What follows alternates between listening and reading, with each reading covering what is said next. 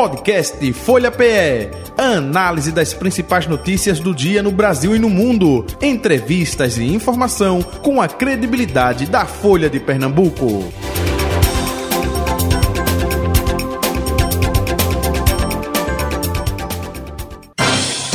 Folha Política. E o nosso convidado é João Paulo, deputado estadual do PT, Partido dos Trabalhadores, ex-prefeito aqui da capital pernambucana, com a gente a partir de agora. Deputado, bom dia, prazer revê-lo, seja bem-vindo. Bom dia, Jota, bom dia, Patrícia, bom dia, queridos ouvintes da Rádio Folha. É, Patrícia Breda, âncora da tarde aqui na Rádio Folha FM, bom, é, bom dia para você também, Patrícia.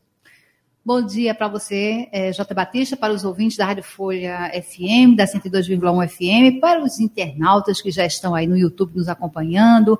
Bom dia, deputado João Paulo. Bom, prazer estar aqui mais uma vez com vocês nesse bate-papo. É, deputado, é, eu gostaria até, nessa virada de semestre, né, já que é, o senhor se encontra de recesso, os deputados, enfim, tanto é, em âmbito é, federal quanto estadual, que avaliação o senhor faz, primeiramente, do governo Lula nesse primeiro semestre? Deu para colocar em prática o que estava pleiteando? Não? Teve dificuldade? Foi um semestre atípico? E depois a gente faz a mesma análise também com o trabalho desenvolvido aqui em Pernambuco e na Assembleia. Combinado? Jota queridos ouvintes, eu acho que a gente está vivendo um, um momento maravilhoso no Brasil.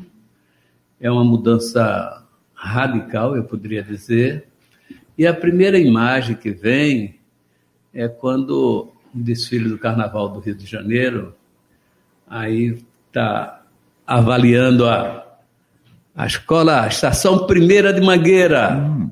enredo, nota 10! Então, é isso que eu sinto. Eu acho que é um governo que tem primeiro feito esse resgate, né, tirar o povo brasileiro da fama, é uma vergonha, o Brasil que é um dos maiores produtores de grãos do mundo, ter, segundo a FAO agora, mais de 22 milhões de brasileiros, 23 milhões de brasileiros passando fome, né? É, deu uma visibilidade internacional espetacular o Brasil. O Brasil hoje é respeitado pelas diversas nações, né? É, inclusive, eu estava até vendo um videozinho aqui na internet de um, um, um brasileiro que vive no, na Europa e ele disse que diversos, até autoridades ligam para lá para entender um pouco esse linguajar. Aí disse que uma, uma, uma autoridade da Áustria ligou para perguntar a ele o que é imbrochável. e depois, e depois aí ela disse, depois vejam o presidente da República, que Frase no do caso, governo Bolsonaro, o ex-presidente Bolsonaro, Bolsonaro, né? E a massa dizendo imbrochável, uma multidão gritando imbrochável. No dia da independência. Né? Então, então você vê, é no dia da independência, aí você vê que há uma mudança significativa nos parâmetros no tratamento aos governos. Está aí o governo Raquel Lira sendo altamente beneficiada pelo governo do presidente Lula. É por isso que eu digo, eu não acredito que a, a, a governadora tenha votado em Bolsonaro. De jeito nenhum, não, não consigo acreditar. Não consigo acreditar. Mas está é, tá aí a relação que ele tem, democrática, inclusive no, no, lá em Paulista, chamando minha querida governadora, e veja bem, em tese seria uma adversária política, né? Mas você veja o trato que ele tem, porque ele entende que fazendo para o governo do Estado, ele está fazendo para o povo pernambucano, né?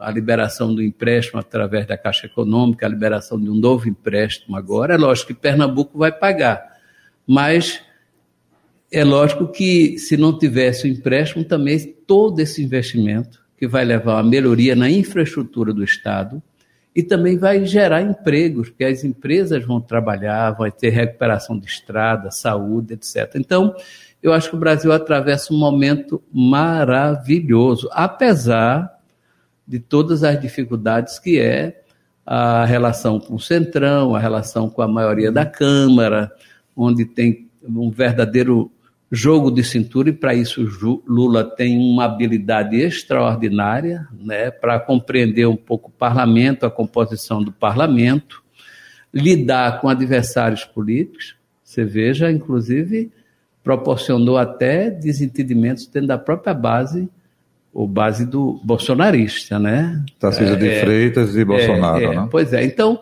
então acho que a gente está vivendo um momento de, de caminhando para o céu de brigadeiro, entendeu? Isso. E agora Mangueira, enredo. Dai. Ele está se lembrando porque quando ele era prefeito teve a parceria com a Estação Primeira de Mangueira, né? com o Moinho, foi, né? O fizemos samba um lá, no Recife. Teve aquele Pô, sambinha. é. Como é que era o samba enredo de Mangueira? Pro Recife eu vou, né? É, é isso aí. Pro Recife eu Mandou vou me chamar. chamar, eu vou pra Recife festejar. Alegria no olhar, eu vejo, é frevo, é frevo, é frevo. Deputado, e aí, embalado aí no, no Embalado ritmo aí. do samba e sem deixar de fora os clarins do frevo, não é? Aí eu gostaria de reforçar aqui a pergunta que foi feita pelo nosso J. Batista e a sua avaliação em relação ao governo Raquel Lira. Tan, tan, tan, tan, tan, tan, tan, tan. Vai chamá-la de companheira, companheira Raquel Lira. Bota os clarins do frevo Não, posso chamar ela de companheira, até porque é importante lembrar que a ex-governadora estava com a bandeirinha vermelha no dia da minha vitória, em 2000, no Marco Zero, né? E até eu dizia, Priscila, se eu fizer 10% da oposição que tu me fizeste quando era prefeito, eu estaria satisfeito. Mas veja bem, o que é que eu, é, é que eu tenho, a, a- minha avaliação, né? Primeiro, eu acho que ela tem tudo para dar certo. Primeira coisa, eu acho que ela tem tudo para dar certo, é, apesar de você viu naquela uma das vezes que eu vim aqui, eu fazia uma avaliação do pecado original, que foi a falta de transição. Esse governo tem um pecado original que ela está tentando corrigir, não é? No primeiro momento, dificuldade na relação com o poder legislativo, mas se você for avaliar, é, todos os projetos que ela mandou até agora foi aprovado, né? Foi aprovado a reforma, foi aprovado agora, apesar de todo o embate, a questão do, do piso dos professores, é, foi aprovado a reforma, em tese, a, a reforma administrativa que ela, que ela aprovou. Então, e acho que está havendo um, diálogo maior e acho que as lideranças do governo estão começando a ter uma interlocução maior, até porque quem está colocado hoje na liderança, por mais até como o Isaías na, na liderança do governo, ele estava afastado, né? Era, foi prefeito de Garanhuns e tal, então ele voltou agora.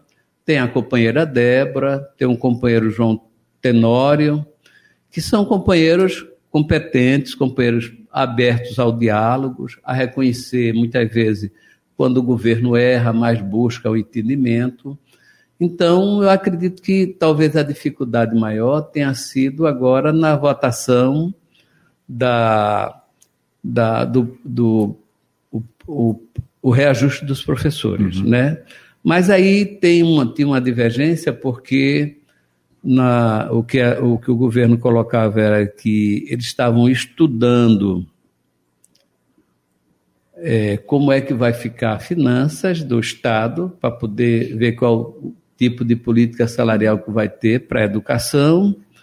O Sintep, junto com o Diese, argumenta que há recursos suficientes para já garantir um reajuste. E o Sintep entendia, a Assembleia dos Professores entendia de que era importante, nós tínhamos, tínhamos 28.600 trabalhadores que ia ficar sem o piso, sala- sem receber o piso salarial. Então ela resolveu garantir o piso para quem ia ficar sem o piso salarial. É, mas eu não podia nunca votar contra uma decisão de uma assembleia de um sindicato, né? Mas acho que que o importante agora é unificar a categoria, né? É, e ver agora, eu acho que só em setembro que ela vai, setembro, outubro, que ela vai, vai definir qual vai ser a política salarial em relação ao piso, porque o que eles alegam é que ou vai, com essa proposta houve um, rebate, um rebaixamento, uhum. porque o piso agora viraria teto. Então, todos aqueles professores que, que têm uma graduação ou uma pós-graduação, seja uma graduação, seja um mestrado ou um doutorado, ficou muito próximo ou igual ao piso. Então, há uma, uma pressão do sindicato extremamente justa para que a gente tenha uma política reforce o plano de cargos e carreira para a valorização da profissão. É, o, o sindicato tem uma assembleia para o dia 25, que poderá decretar uma greve na educação, isso eu acho que é ruim. Eu, inclusive, até mexendo nos meus livros em casa, na minha bibliotecazinha, eu encontrei até Lênin sobre as greves, né? E Lênin já falava que os males de uma greve muitas vezes é comparado aos males de uma guerra. Mesmo que você ganhe, tem um, um passivo, tem perdas, né?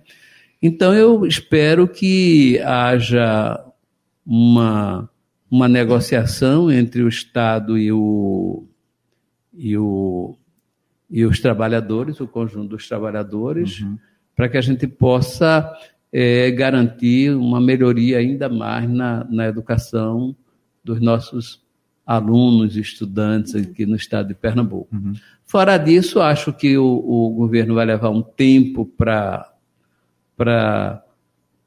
aquecer, né? tem muitas reclamações em muitas áreas, porque como não houve a transição e tem muitas pessoas que estão assumindo os cargos da secretaria agora, então muitas vezes está sem muita noção, tem muita coisa ainda emperrada, mas foi uma política que ela adotou no sentido de fazer uma renovação total nos quadros do governo. Uhum. Pode dar certo, né? Também pode dar certo ou não. Espero que dê certo, porque dando certo, quem ganha é o povo pernambucano, né? É, alguns falam também que falta mais autonomia para os secretários, eu tenho escutado muito isso, né? Que, é, que, que o governo ele não dá muita autonomia para os secretários. Então, eu falo, por exemplo, a minha experiência qual era? Eu, nós tirávamos a linha política do governo, as prioridades, mas eu dava total comando ao secretário para que ele pudesse conduzir as suas secretarias. Isso deu muito certo tá certo? Só naquelas questões que eram essenciais que os secretários me procuravam, que exigiam uma decisão política, uma prioridade ou na me procuravam para ouvir. Mas, em linhas gerais, eu acho que está uhum. caminhando, eu acho que melhorou a relação com a casa, com a Assembleia, mas também a Assembleia sempre tem uma preocupação no sentido de ajudar o Estado, seja qualquer governador, não é? Foi assim com a, foi assim com Roberto Magalhães, foi assim com Jarbas, foi assim com Eduardo, e foi assim com o próprio João, João Lira, o pai de Raquel. Uhum. É, deputado, sem querer interromper, mas já interrompendo, não é? Eu e, sabia. Aí, e, sem querer, e sem querer pegar esse gancho, né, já que o senhor se reportou à sua administração, a pergunta é 2024. O que é que vem por aí? É, o senhor pensa em se candidatar? Como é que está essa, essa relação do PT apoiando o PSB? Essa, aí a, aquela pergunta João com João pode ser? Como, como é que está isso aí para 2024? Patrícia só bota para torar, né?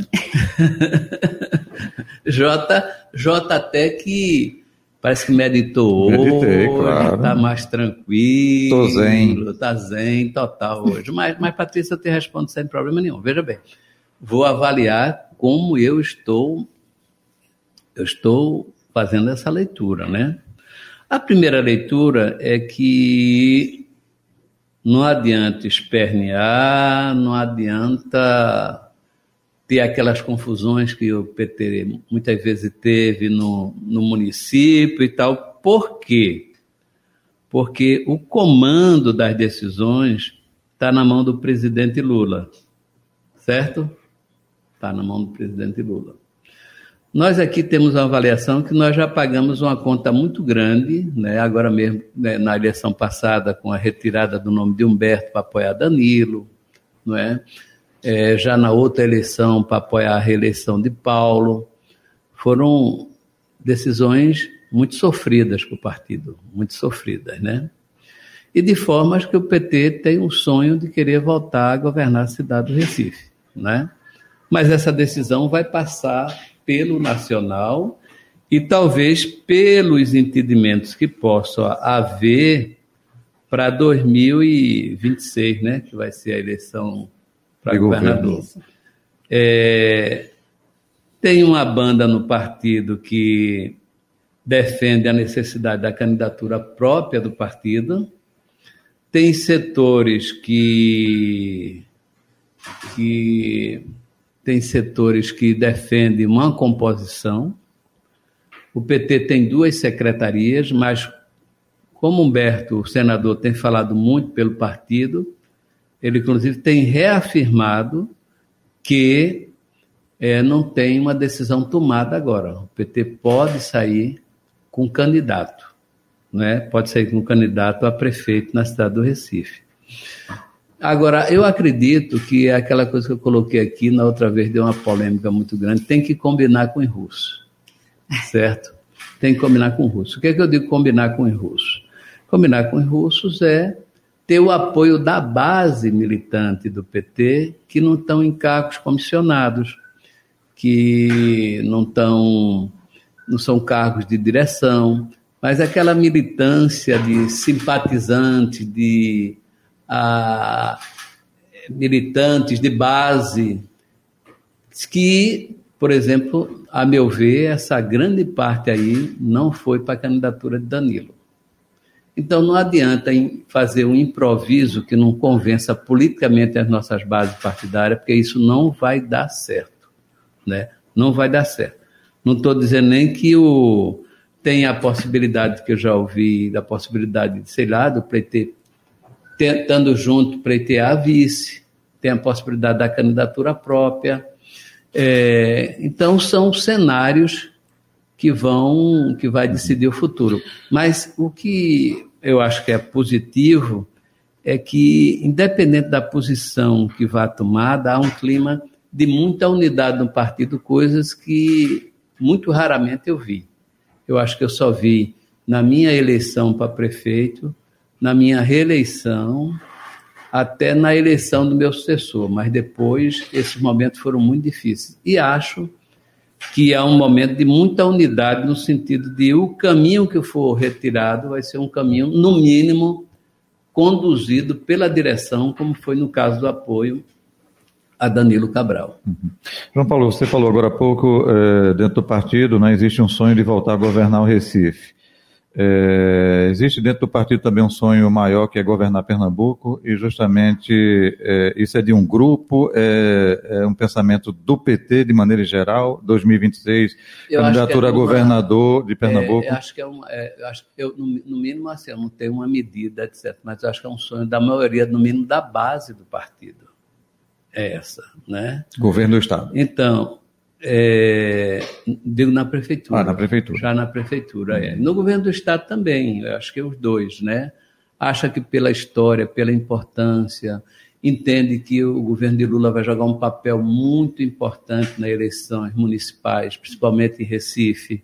Então tem esses elementos que estão sendo todo, vai ser todos analisados. Acho que depois do recesso o PT já vai fazer diversas mobilizações em diversas cidades. Nós fizemos encontros regionais em todas as regiões de Pernambuco, encontros maravilhosos, com muita unidade, com a presença de todos os deputados federais, da bancada federal, no caso que é Carlos Veras, mas também dos todos os, dois senadores, com o presidente do partido, o deputado Doriel, com a presença de deputada Rosa. Então tem um clima, a meu ver, extremamente positivo internamente dentro do PT. Uhum. É, deputado, é, ainda sobre esse cenário para 2024, possibilidade, porque o seu nome é falado em Jabotão dos Guararapes, falado em Paulista, Olinda. Olinda, não é? E eu fui convidada ainda para ir para Goiânia. Olha aí. Não é? Então, O último convite que eu fiz foi para ir para Goiânia. o senhor está analisando essas, esses convites? Porque, claro, que Deixa- tem toda uma deliberação do partido, né? mas Deixa- também o candidato tem que querer Deixa, ou não. deixa eu te falar uma coisa, veja não. bem. Eu sou um, sim, um jovem senhor. com 70 anos de idade, vou fazer 71. Nossa.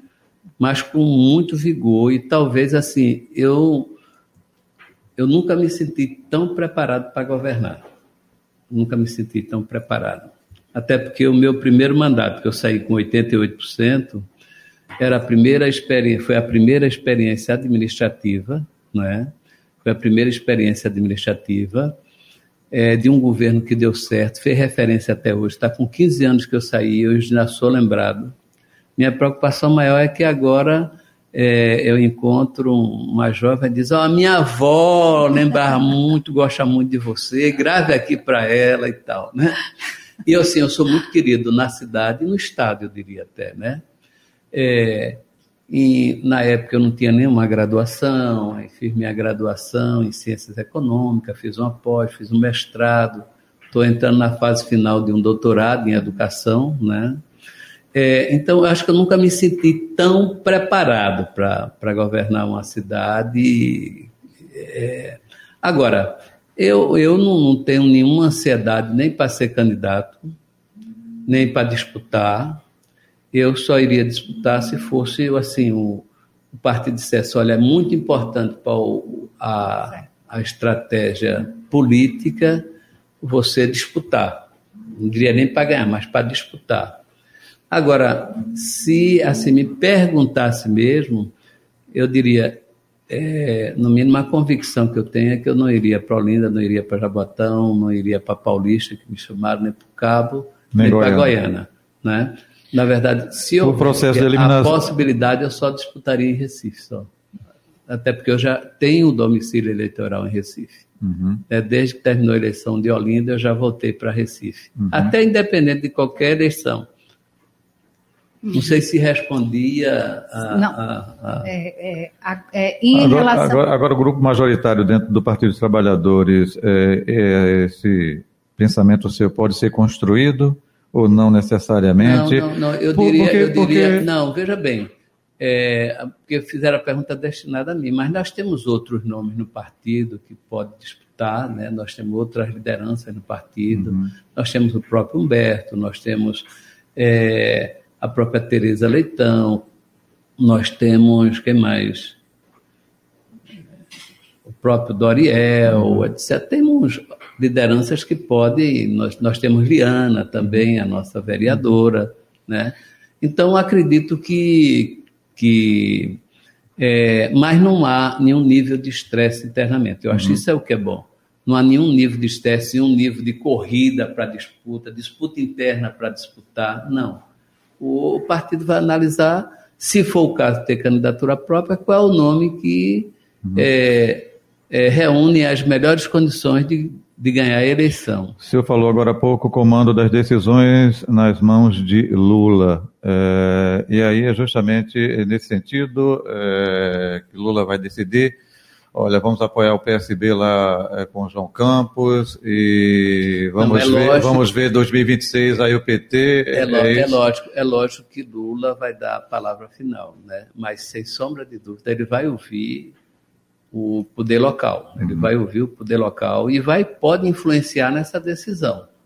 Eu não acredito se o poder local, se aqui disser, olha, a gente vai apoiar o, o atual prefeito, ele, ele não, não, acho que não se.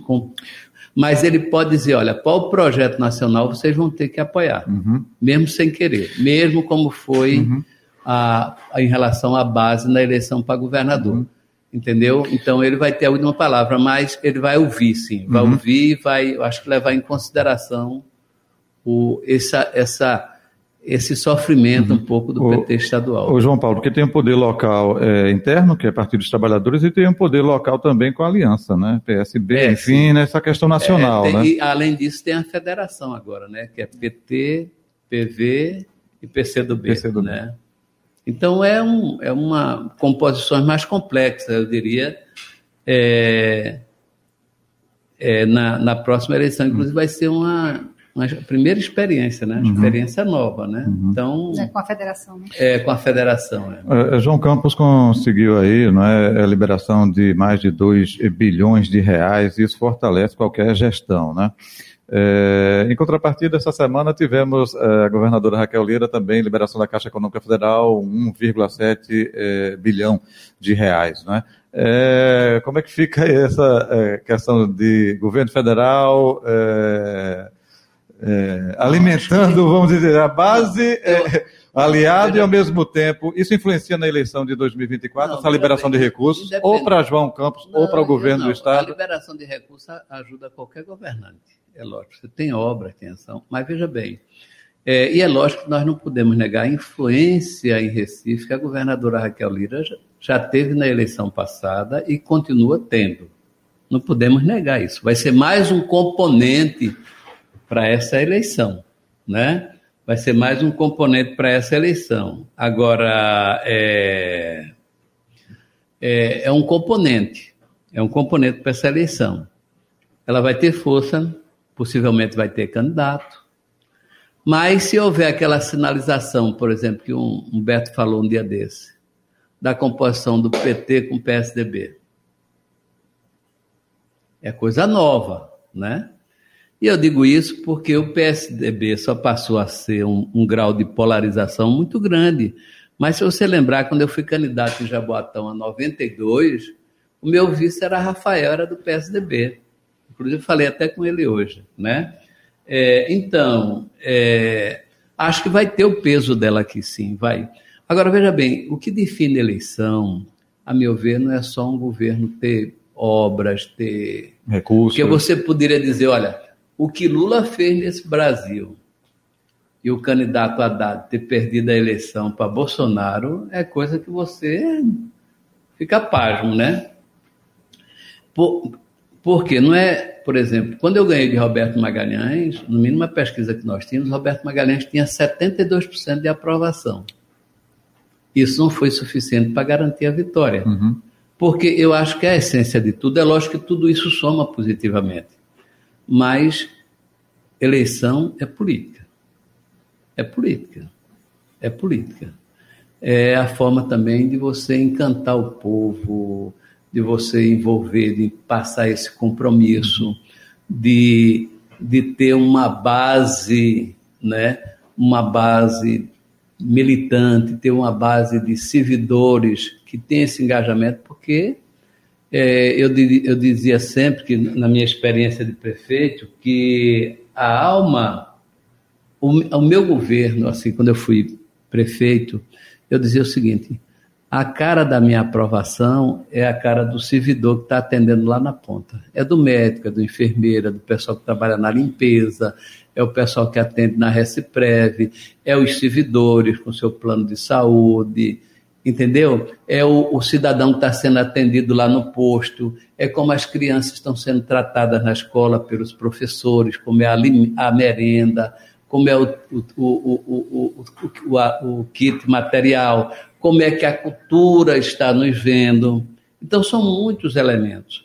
Então, não é só dinheiro que resolve, né? Eu acho que a política... E também um leque de alianças, uhum. né? Mas você viu que na minha eleição éramos em torno de três ou quatro pequenos partidos, PT, PCdoB, e, e você viu, uhum. é, Roberto Magalhães tinha quase toda a Câmara de Vereadores, não é? com a máquina da prefeitura, com o Jarbas, uhum. governador, com Fernando Henrique no, na presidência Pela pesquisa, dormiu o prefeito e acordou e derrotado. Né? Então, é, eu acredito que se o PT disputar, o PT vai com mais muita chance mesmo de ganhar a eleição. Uhum. Você não tem ideia do que eu acho. Uhum. Assim, é uma avaliação minha. É uma avaliação empírica, não é uma avaliação com base científica entendi, nenhuma. Entendi. Né? Ô, ô, João Paulo, nessa reta final aqui do, Já? do programa, já. Não acredito. Você fez a avaliação aí do presidente eh, Lula no primeiro semestre, de Raquel Lira. A gente falou agora de verbas liberadas né, para João Campos, para o governo do estado de Pernambuco. Que avaliação você, você faz do prefeito João Campos, da gestão dele agora, hein? Olha, eu, não, eu acho que não tenho uma avaliação, porque acho que quem deve fazer essa avaliação é, é, é a população quem tem que ter essa avaliação, né? Ah, acho que, que essa avaliação da prefeitura é medida pelo nível de, também de problemática que nós estamos vivendo na cidade. Né? Eu lembro que quando eu era prefeito, quando havia os alagamentos, a culpa toda era do prefeito. Hoje em dia eu não vejo isso. Quando, no, apesar de a gente trabalhar os oito anos, os 365 dias nas áreas do morro, não é? Vou, morreu um com acidente da Compesa, morreu um que foi é, um, um, um pobre que foi pegar o cachorro e outro que foi dormir porque achava que eu roubar as coisas dele. Aí aconteceu o acidente. Essa coisa era muito atribuída ao prefeito, a responsável do prefeito de não cuidar, não sei o que, não sei o que lá. Nós tivemos 50 mortes. 50 mortes de P, pobres e pretos na cidade do Recife, ou foi 51 por aí. Pretos e pobres na área de periferia da cidade do Recife. Entendeu? Então, é, essa situação assim, não é, é que eu acho que pode avaliar como é está a satisfação nas escolas, nos postos de saúde, remédio, etc. É quem pode avaliar. Mas acho que nós estamos vivendo com muitos problemas sérios no centro da cidade, assaltos, é, a cidade está muito. Inclusive, é, é, tem uma, eu tenho uma amiga que foi deputada comigo, eu, eu gosto muito dela, era do PV, Rosi, é, Rosane, do, do, do, Paraná. E a amiga dela estava andando de bicicleta pelo Nordeste, quando passou aqui por Recife, botou a mão na cabeça, assim, preocupada, né? Com a situação de, de, de, de como está a cidade. Então, acho que, que quem pode dar essa avaliação mesmo vai ser a, a população. E acho que a maior avaliação vai ser no resultado eleitoral. Ok. Deputado João Paulo, muito obrigado pela sua vinda e participação mais uma vez com a gente aqui. Saúde, sucesso, um abraço e até um próximo encontro. Obrigado e uma boa tarde já para todos e todos vocês. Obrigado, Patrícia. Obrigado, queridos ouvintes. Patrícia, um abraço, bom fim de semana, até a próxima semana. É isso, é, J. Batista, boa tarde, boa tarde, ouvinte, boa tarde ao deputado João Paulo. E é, a partir das duas da tarde eu volto, né, com a playlist, mas já para a audiência agora, já desejo um bom fim de semana. Legal, um abraço para você. Final do Folha Política de hoje. Folha Política. Podcast Folha PE. Análise das principais notícias do dia no Brasil e no mundo. Entrevistas e informação com a credibilidade da Folha de Pernambuco.